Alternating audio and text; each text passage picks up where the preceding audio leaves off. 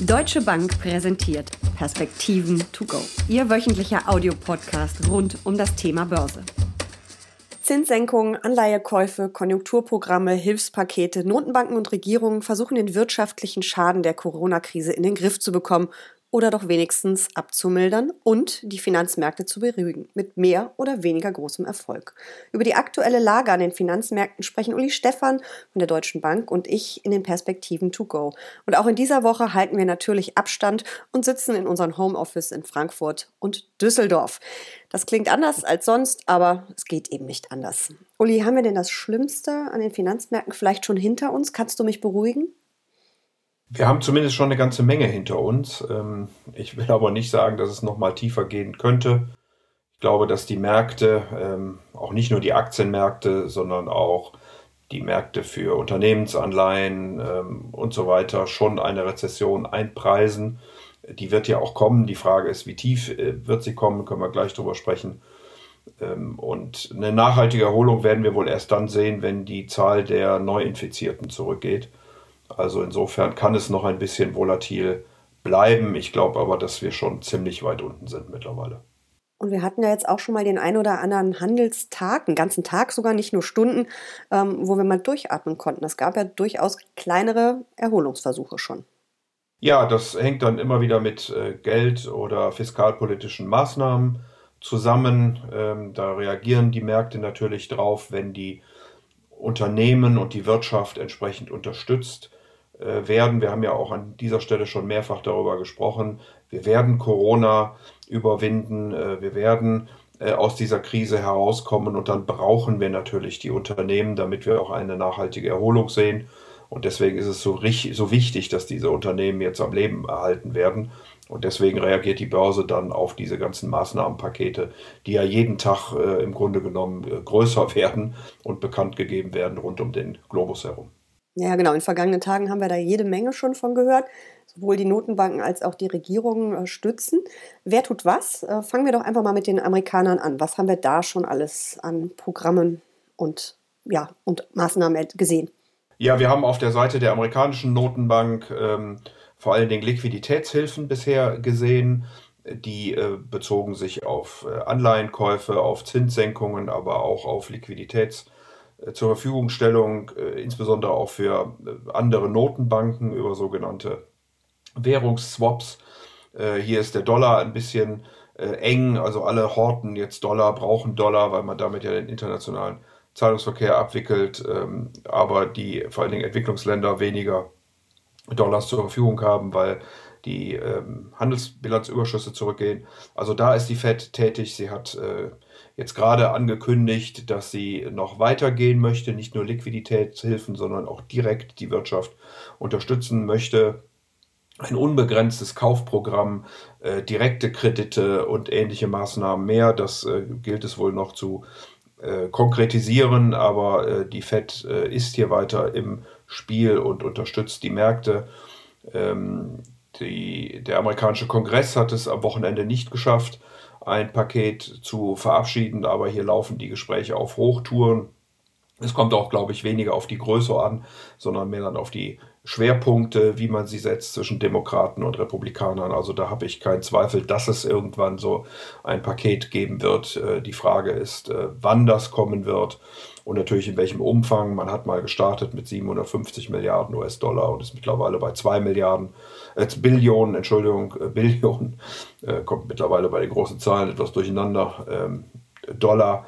Also insofern sowohl Notenbank wie Politik äh, auf den Plan gerufen mit äh, massiven Unterstützungsmaßnahmen. Glaubst du, dass das Helikoptergeld auch kommt? Ja, das ist ein, zumindest ein Wunsch der amerikanischen Administration, äh, dass man den Haushalten Geld einbucht. Äh, ich könnte mir vorstellen, dass das kommt. Die Regierung möchte gerne zweimal dieses Helikoptergeld. Ähm, andere wollen es gar nicht oder maximal einmal bezahlen. Äh, ich könnte mir durchaus vorstellen, dass man auch da irgendwie einen Kompromiss findet und dass es äh, sowas äh, wahrscheinlich geben wird, ja. Was hat die EZB bisher besprochen? Was kommt auch von der EU an Hilfsmaßnahmen, an Paketen? Ja, die EZB hat ähm, bisher die Zinsen nicht weiter äh, gesenkt, sondern hat äh, vor allen Dingen Kaufprogramme aufgelegt, auch hier Liquiditätshilfen etc. pp. Sie hat vor allen Dingen nochmal gesagt, dass sie äh, Staatsanleihen kaufen wird, auch außerhalb des EZB-Schlüssels. Also normalerweise kauft sie sozusagen in äh, der gleichen Proportion wie die Länder an der Europäischen Zentralbank beteiligt sind. Und da ist Deutschland eben besonders beteiligt, weil es auch so eine große Volkswirtschaft ist. Ähm, hier hat man das Signal gesendet, dass man also durchaus ähm, auch Italien äh, und so weiter unterstützen wird. Äh, das hilft und drückt dann die Finanzierungskosten für diese Länder ein Stück weit runter. Es ist in der EU äh, diskutiert worden, ob man ähm, gemeinschaftliche Haftung macht, Eurobonds, ob man über den ESM, äh, der auch noch, ich glaube, 460 Milliarden ähm, Euro zur Verfügung hätte an Kreditvolumen, also darüber äh, weitergeht, äh, die Bundesregierung verschiedene Maßnahmen gemacht.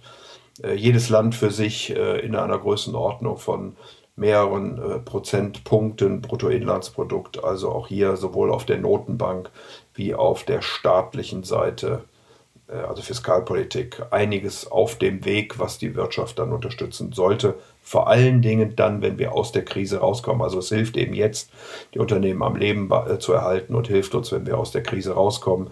Ähm, man kriegt natürlich weder mit Geld noch mit Fiskalpolitik äh, ein Medikament oder eine Impfung geschaffen oder die äh, Zahlen der Neuinfizierten runter. Wie sieht es denn in Asien aus? Da haben die Notenbanken ja auch reagiert. Da gibt es tatsächlich auch ganz viele Konjunkturprogramme.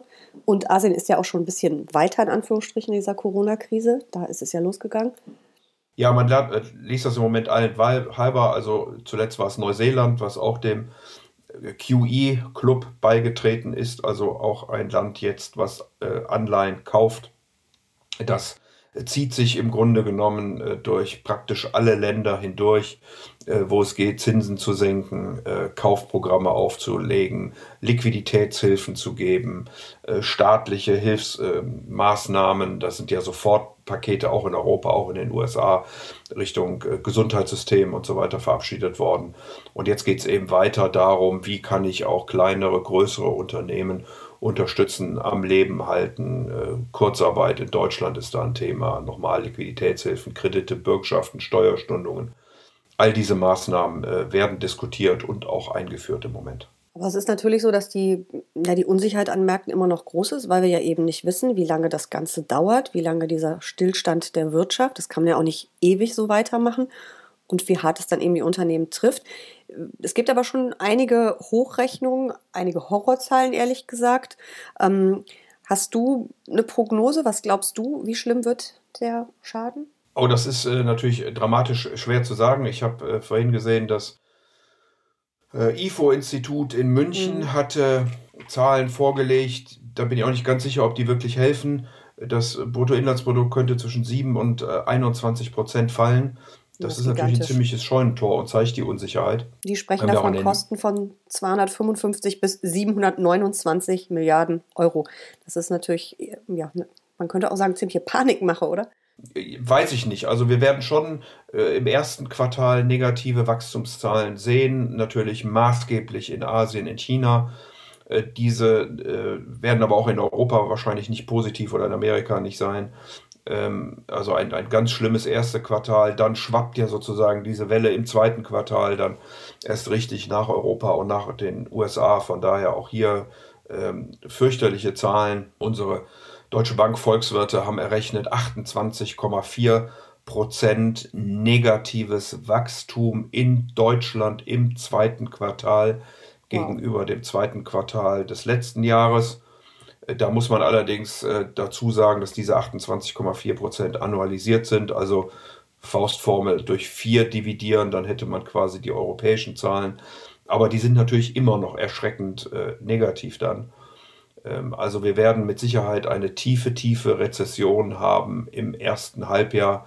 Ähm, hoffentlich äh, im Laufe des ähm, zweiten Quartals, Anfang des dritten Quartals diese Krise überkommen können und dann eine Erholung sehen. Der Präsident des Kieler Instituts für Weltwirtschaft ähm, hat in einem Interview am Wochenende gesagt, dass da die Mutter aller Rezessionen auf uns zukommt. Das äh, hört sich natürlich auch nicht gerade gut an. Ja, wir haben, wir haben eben äh, eigentlich bisher immer entweder einen Angebots- oder einen Nachfrageschock gehabt und wir haben ihn auch nie gleichzeitig auf der ganzen Welt gehabt wie im Moment. Äh, von daher äh, ist da schon was dran wir haben auf der einen Seite eben die Unternehmen, die nicht mehr produzieren können, äh, weil sie zumachen, weil dann Lieferketten und so weiter ausfallen. Das ist die An Angebotsseite und wir haben auf der Nachfrageseite eben den Konsumenten, der äh, jetzt ja nach Möglichkeit zu Hause bleiben soll, eben äh, nicht einkaufen, nicht shoppen, nicht reisen und so weiter und so fort kann. Die Unternehmen sind ja auch äh, geschlossen, die Flugzeuge stehen auf den Flughäfen.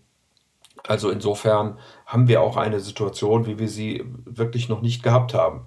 Und ähm, das mag begründbar sein äh, oder ist mit Sicherheit begründbar über die ähm, ähm, infizierten Zahlen, die wir damit runterkriegen, aber es hat natürlich eben einen enormen ökonomischen äh, Schaden und ich will jetzt gar nicht sagen, äh, dass man den nicht eingehen soll. Menschenleben zählen immer mehr, aber ähm, das, das ist dann so, dass das natürlich eben einen ökonomischen Schaden hat die ganzen Konjunkturprogramme und ja auch die ähm, Programme von den Notenbanken, die werden ja irgendwann hoffentlich ihre Wirkung entfalten, aber ja logischerweise nicht sofort. Im Moment ist es ja eher eine Beruhigung.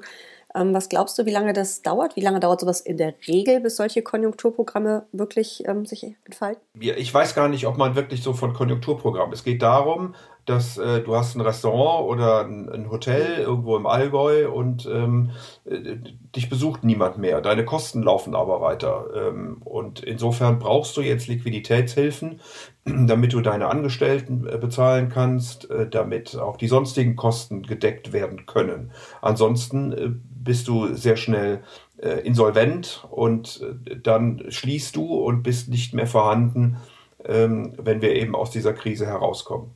Also es ist sind es immer Überlebensprogramme. Werden jetzt genau Maßnahmen ergriffen, damit die Unternehmen äh, dann da sind, äh, wenn, sie, äh, wenn die Erholung einsetzt. Es wird mhm. sicherlich Unternehmen geben, die dann das, was sie im ersten Halbjahr verloren haben, aufholen können oder zumindest zum Teil aufholen können. Und es gibt ganz viele Unternehmen, die das eben nicht können. Denn ein Bett, was nicht belegt ist, ein Flugzeugsitz, der nicht genommen wurde, ähm, der wird kaum äh, dann nachzuholen sein, weil man dann schlichtweg an die Kapazitätsgrenze kommt. Den kann man natürlich nicht doppelt und dreifach besetzen, klar. Können ja so zwei es. Leute auf einen Sitz setzen. Schauen wir mal auf die Unternehmen. Ähm, die ersten Analysten haben ja jetzt wirklich ihre äh, Gewinnschätzungen massiv nach unten korrigiert. Ähm, wie heftig ist das? Wie heftig ist das Minus? Wie pessimistisch sind die Kollegen? Ja, wie das immer so ist, äh, die Bottom-up-Analysten brauchen natürlich länger als die Top-down-Strategen. Äh, die ähm, Bottom-up-Analysten äh, werden wahrscheinlich warten, bis jetzt die Quartalszahlen dann ab, ab April vorgelegt werden, Entschuldigung, ähm, und werden dann ihre Gutachten schreiben und eben die Gewinnerwartungen zurücknehmen. Die Strategen gucken eher auf das makroökonomische Umfeld und stellen dann fest, oh, da sind die Fabriken geschlossen etc. pp. und senken ihre Zahlen. Das äh, spielt sich im Moment in einer Bandbreite, würde ich sagen, grob, grob gesagt, zwischen minus 35 und äh, minus 10, äh, 15 Prozent ab und ist natürlich dann schon enorm. Also ähm, weiß ich, ob da jetzt noch sehr viel dann nochmal nachkommt. Äh, wir erleben aber im Moment, dass die Zahlen eher nach unten genommen werden, als, als nach oben genommen werden. Und wie gesagt, die Strategen sind da schon relativ weit mit minus 35 Prozent. Das sind auch Daten ganz nebenbei, die sind ähm, durchaus vergleichbar und zwar schon fast am schlimmeren Rand von ähm, wirklichen Einbrüchen, die wir in der Vergangenheit erlebt haben. Aber es gibt ja wie immer in der Krise nicht nur Verlierer, es gibt ja normalerweise auch Gewinner. Also wir haben ja da schon in den letzten Wochen drüber gesprochen. Ähm, wahrscheinlich alle, die so Software und ähm, Equipment rund ums Homeoffice anbieten, werden wahrscheinlich gerade eine ganz gute Auftragslage haben. Andere aber eben besonders ähm, übel dastehen und gar keine Aufträge mehr haben. Ähm, welche Branchen sind jetzt interessant für Anleger? Wenn Märkte von solchen makroökonomischen Daten überrollt werden, dann wollen Anleger meist gar nichts mehr haben. Und insofern äh, kann man auch hier mit Diversifikation und ähnlichen Themen nur bedingt ähm, sein Ziel erreichen. Man müsste wirklich den Markt absichern. Das heißt, entweder mit äh, Absicherungsinstrumenten arbeiten oder verkauft haben. Wie gesagt, ich glaube, wir haben schon eine Menge da hinter uns. Ich ähm, mache das fest eben nicht nur am Aktienmarkt, sondern auch an verschiedenen anderen Märkten, wenn man sich sichere Häfen anguckt, Bunds oder US Treasuries beispielsweise, wenn man sich Gold anguckt, äh, dann merken wir doch, dass Anleger auch da überall eher mal auf den Verkaufsknopf gedrückt haben und sind sehr stark, das sehen wir auch an den, an den Flussgrößen, also Ausflüsse aus Aktien, aus Bonds, aus Gold und überwiegend hinein in Cash ähm, und Liquidität. Ähm, das heißt, ich bin nicht sicher, ob im Moment man schon so auf die Gewinner oder Verlierer äh, guckt. Natürlich gibt es relative Verschiebungen und da bin ich dann bei dir. Die Technologie, die Telekoms und so weiter haben weniger stark verloren als die sehr zyklischen und betroffenen Unternehmen wie beispielsweise Luftfahrtunternehmen, Flugzeugbauer oder auch ähm, Kreuzfahrtschiffbetreiber, die äh, natürlich unglaublich jetzt äh, Kursverluste erlitten haben. Ähm, ich glaube, dass man eher ähm, gucken muss, was passiert nach der Krise und wer hat dann gute Chancen ähm, und wer hat dann ein Geschäftsmodell und möglicherweise eben nicht strukturelle Probleme, die nochmal obendrauf kommen. Beispiel Automobilindustrie, die muss ja mit oder ohne Corona in den nächsten Jahren große Anstrengungen, Investitionen äh, tätigen, um eben die Klimaschutzziele erreichen zu können da muss man dann, die sind natürlich sehr billig und da muss man dann gucken, wie man sich positionieren will und was dann die Unternehmen sind, die, ähm, ähm, wenn es wieder losgeht, dann eben besonders gut dastehen. Jetzt hätte ich dir so gerne zum Schluss noch was Positives entlockt und so ein bisschen Mutmacher. Und hier kann man äh, vielleicht schon mal einsteigen, aber du bist zurückhaltend, merke ich. Bedingt, muss ich ehrlich gesagt sagen. Ich meine, ich bin ja Rheinländer und insofern habe ich ja Optimismus äh, chromosomal aufgesogen und würde sagen, ich glaube, dass wir diese Krise überwinden werden. Ich bin da fest überzeugt.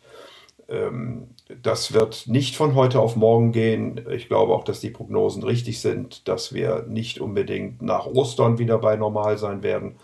Aber irgendwann über den Sommer werden wir graduell uns wieder öffnen können. Ähm, ich glaube, dass es dann eine Erholung gibt, die die Aktienkurse höher treibt, als sie heute stehen. Und von daher bin ich sogar, ähm, muss ja auch einen Fonds managen, an der einen oder anderen Stelle mittlerweile auf der Käuferseite. Ähm, ich würde noch nicht mein ganzes Geld oder das der Anleger, da muss man ja auch Risikomanagement betreiben und vorsichtig sein, äh, unbedingt jetzt investieren, weil es wie gesagt noch volatil bleiben kann. Aber ich würde schon erste Schritte gehen ähm, insbesondere in zyklischen Aktien, die ähm, eben sonst keine großen strukturellen Probleme haben, ähm, weil ich glaube, dass das äh, die Gewinner sein werden, äh, wenn wir aus dieser Krise herauskommen und wenn wir die Erholung dann im zweiten Halbjahr sehen werden. Super. Also die Krise wird irgendwann an uns vorbeiziehen und wir werden hoffentlich dann wirklich am Ende des Jahres höher stehen mit den Aktienmärkten als jetzt. Danke für dieses Corona-Update. Unsere, bitte? Lass mich noch einen sagen, äh, Jessica, bitte. bitte. Unsere Anleger sind ja keine, sind ja keine Daytrader in der Regel und äh, Anlagen werden ja durchaus gemacht mit einem gewissen Zeithorizont. So, und wer jetzt sehr diszipliniert eben sich dem Thema nähert und immer auch mal wieder was kauft. Ich glaube, der wird in ein, zwei, drei Jahren auf die heutige Situation, so, so menschlich tragisch die ist, ähm, aber aus einer reinen Aktiensicht zurückgucken und wird sagen, es war gar nicht so schlecht, da ein bisschen was äh, gekauft zu haben. So, rheinischer Optimismus zum Schluss. Danke für diese Perspektiven to go. Aber sehr gerne.